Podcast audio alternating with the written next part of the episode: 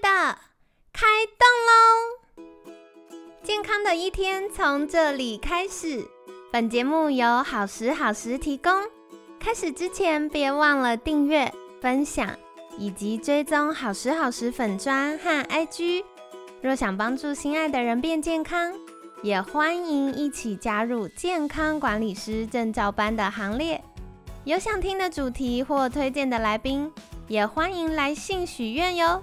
让凯西陪你一起吃早餐，聊健康。嗨，欢迎来到凯西陪你吃早餐，我是你的健康管理师凯西。今天呢，很开心邀请到凯西的好朋友哈佛健诊黄昭勋医师。楚楚早安，凯西早安，各位听众朋友，大家早安。好的，周四，哎，这题我觉得也很难，这真的是凯西觉得很陌生的领域了。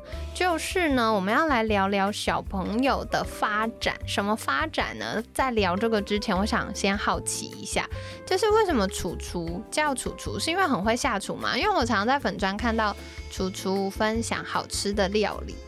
对，这边有一个很可爱的故事哦。也是我这个黄昭勋医生主厨这个粉砖名称的由来。过去我在诊所服务的时候，有很多二到五岁之间的小孩子，他们讲话含糊不清、咬字不清楚啊。这个阶段孩子都会讲一些啊，我们常说卤蛋音啊。有一次呢，我发现有一个小朋友一推开门跑进来，就马上说：“医生主厨，我不要打针。” 好可爱。这个情形我们叫它子音错位哦，原本是念叔叔，结果念成了楚楚，诗变吃，听起来很可爱嘛。那刚好呢，个人有一个个人的兴趣就是料理哦，那我在粉钻里面会不断的。啊，不定期分享一些食谱，我就刚好结合了卫生保健呢，跟料理食谱这两大主题。那我把这个厨厨的厨呢，取这个厨师的厨，刚好就变成了我的一生厨厨的粉砖诞生了，歪打正着了。哎，我觉得这个这个蛮感动的耶，就是因为小病人。对啊。嗯，不过这个也。我觉得有点挑战，因为我自己以前凯西以前很久很久以前在念书的时候，有在幼稚园打工，然后照顾小朋友。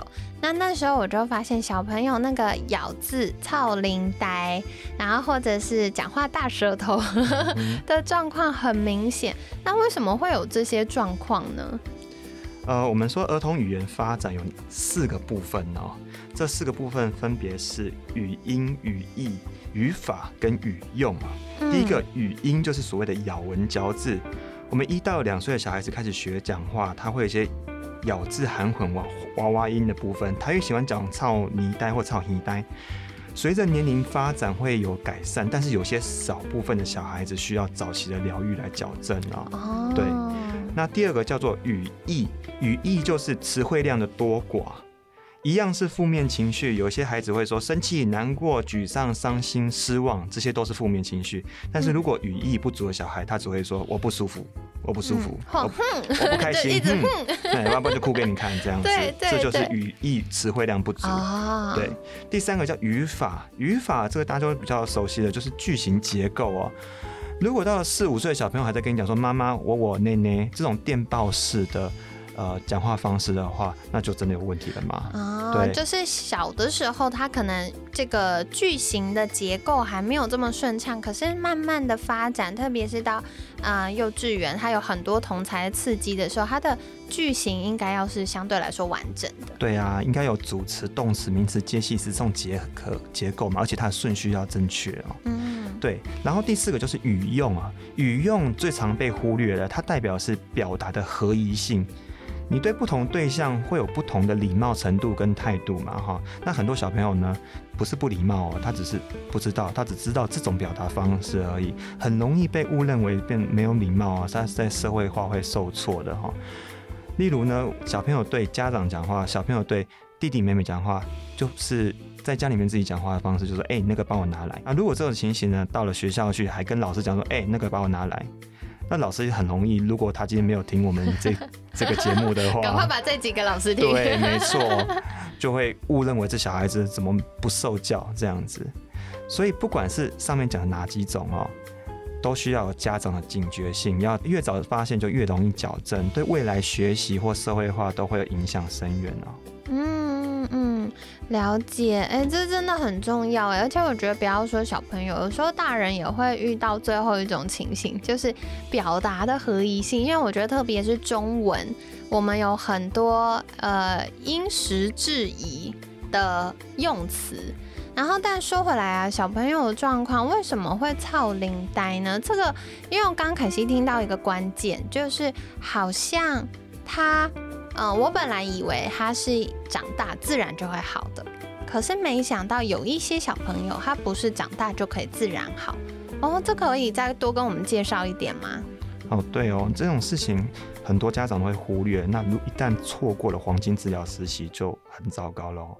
如果在一到两岁的时候，有些小朋友会讲一些超龄呆的话，很正常。但是关键就在大概四岁左右，到四岁的时候，如果还讲话这个方式并不是正常的，要赶快矫正，越早矫正越容易治疗。那最常见的四种原因呢？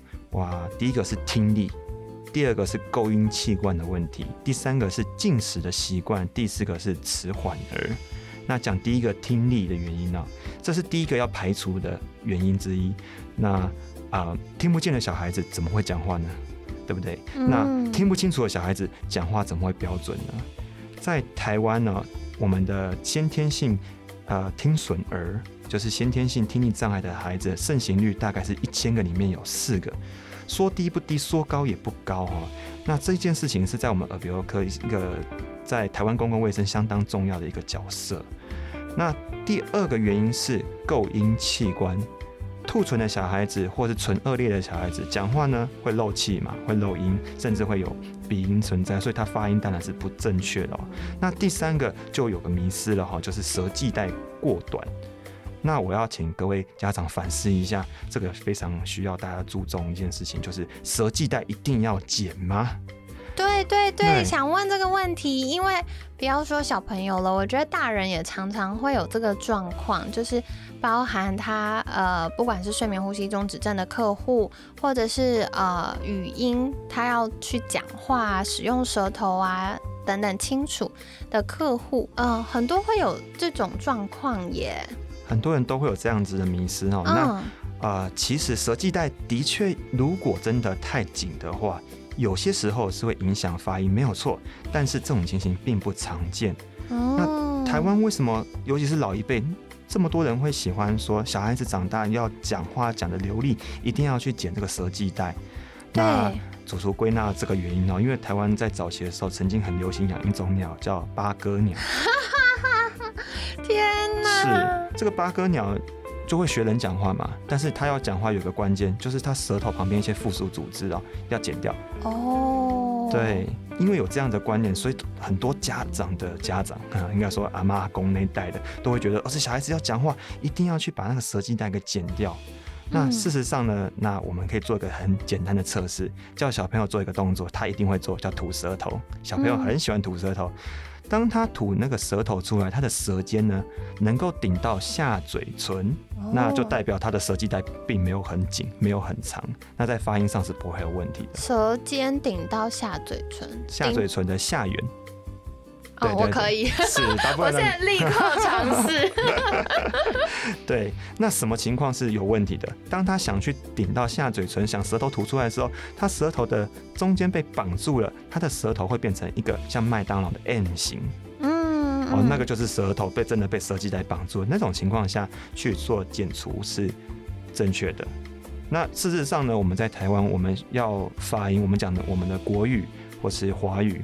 啊，除非你要讲到像金片子一样啊，不然我们必须要舌头有这么大的活动度。你也不是要像学西班牙文啊、法文啊，有一些舌战音啊、舌根音啊那种情况下，啊，我们舌系带其实是没有那么长，需要被剪的。嗯，OK。哇，真的给我们一个信心，因为一想到要剪，感觉就是要一个动刀很可怕的概念。对啊。可是其实没有这么严重，大部分的人是没有那个需求的，就是还是可以有这个耳鼻喉科的医师做相关检查。是哦。那第三个呢，就是进食习惯哦。哎，这个居然也有关系。有有有，很多小朋友呢，从小吃东西对那个食物的质地太生疏了，尤其对固体食物太生疏了，那他的舌头跟牙齿之间的协调性就没有受到训练。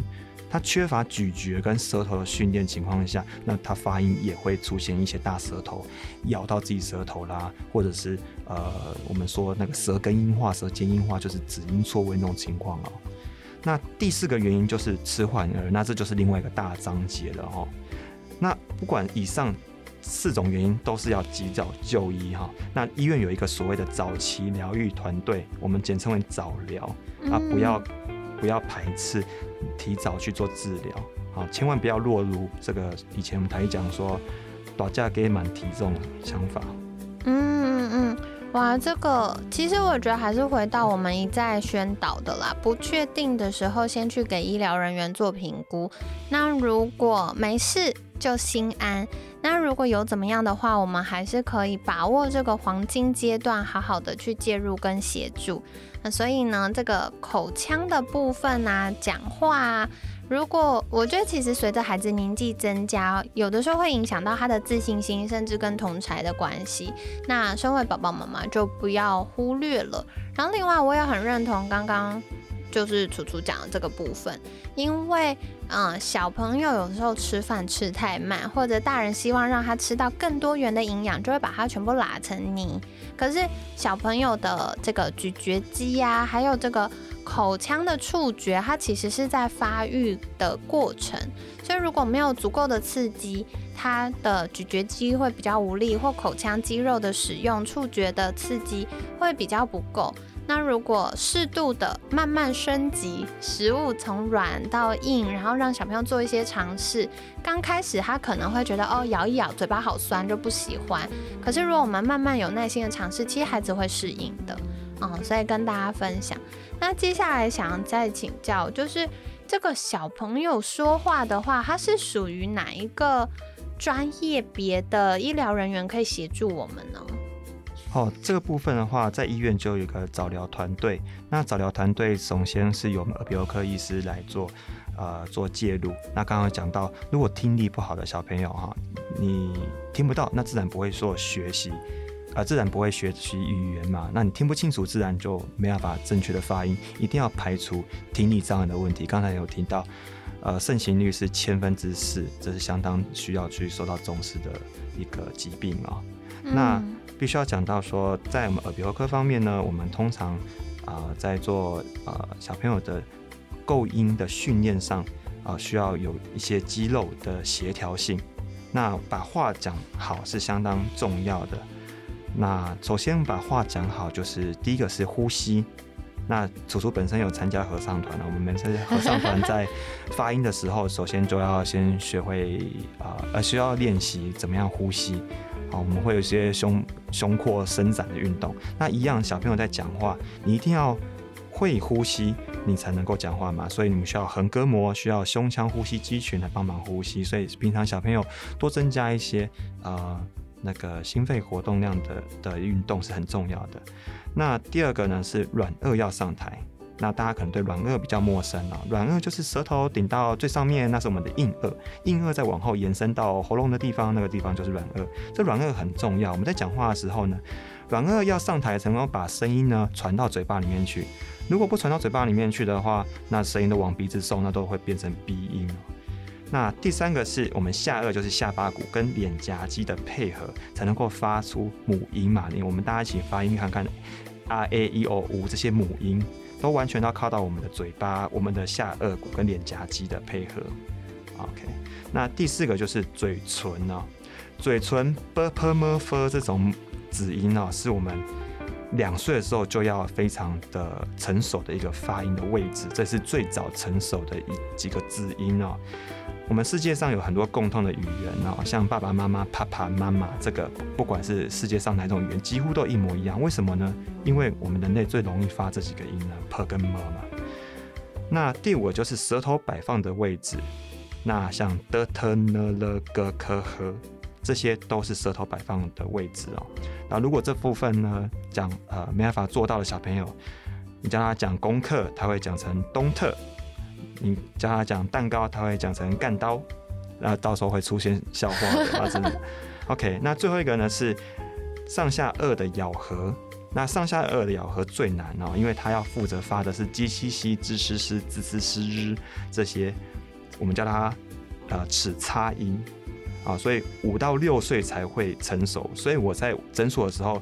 二到五岁的小孩子都会叫我医生楚楚，或者是医生嘟嘟，原因是这样子。好可爱哦！而且刚刚楚楚在对面在分享的时候，凯西就一直偷动嘴巴，看我可不可以做到这些事。好哦，所以很感谢，我觉得这个分享实在太重要了哦，就是嗯。这些可以帮助我们去留意小朋友的说话，以及他可能是哪里需要被帮忙。那就跟亲爱的家长们分享哦。那当然一样，就是如果大家觉得呃不太确定的话，还是可以到医院或者是寻求耳鼻喉科、小儿科的协助。那这样子就可以及早协助我们的孩子。那在节目尾声呢，一样想邀请。楚楚，我现在都很怕我学小朋友念错。好，所以在节目尾声呢，就是一样，很邀请楚楚再一次跟大家介绍，如果想要获得更多这么专业又浅显易懂的资讯，可以到哪里找到楚楚呢？楚楚自己的粉砖就叫做黄昭勋医生楚楚，那在脸书跟 Instagram 上面都有。那楚楚本身服务的单位叫哈佛健诊中心妇婴诊所。好的，所以凯西一样会把相关链接放在我们节目资讯栏哦。然后题外话，楚楚做的图真的超用心又超漂亮，所以大家赶快去 follow 一下，因为嗯有很多的这个小知识，我觉得对一般大家来说是很容易可以领会，或者是哎很容易会回答到大家常见的问题，赶快订阅追踪起来啦。那一样，如果听众朋友们有任何想要聆听的资讯呢，请善用好时好时的粉砖或者我们听众专用信箱，因为我们节目跟很多的平台都有。合作有上架，然后我生怕你们留言的讯息我没看到，所以如果我没有在节目上回你们，代表我可能没有看到你们讯息，先说 sorry 啦。但是拜托大家，就是我非常重视听众朋友们的回馈或你们的许愿哦。那欢迎大家可以用好时好时的粉砖跟凯西说，哎，凯西，我想要听什么主题，那我就会再邀请专家来为我们解答喽。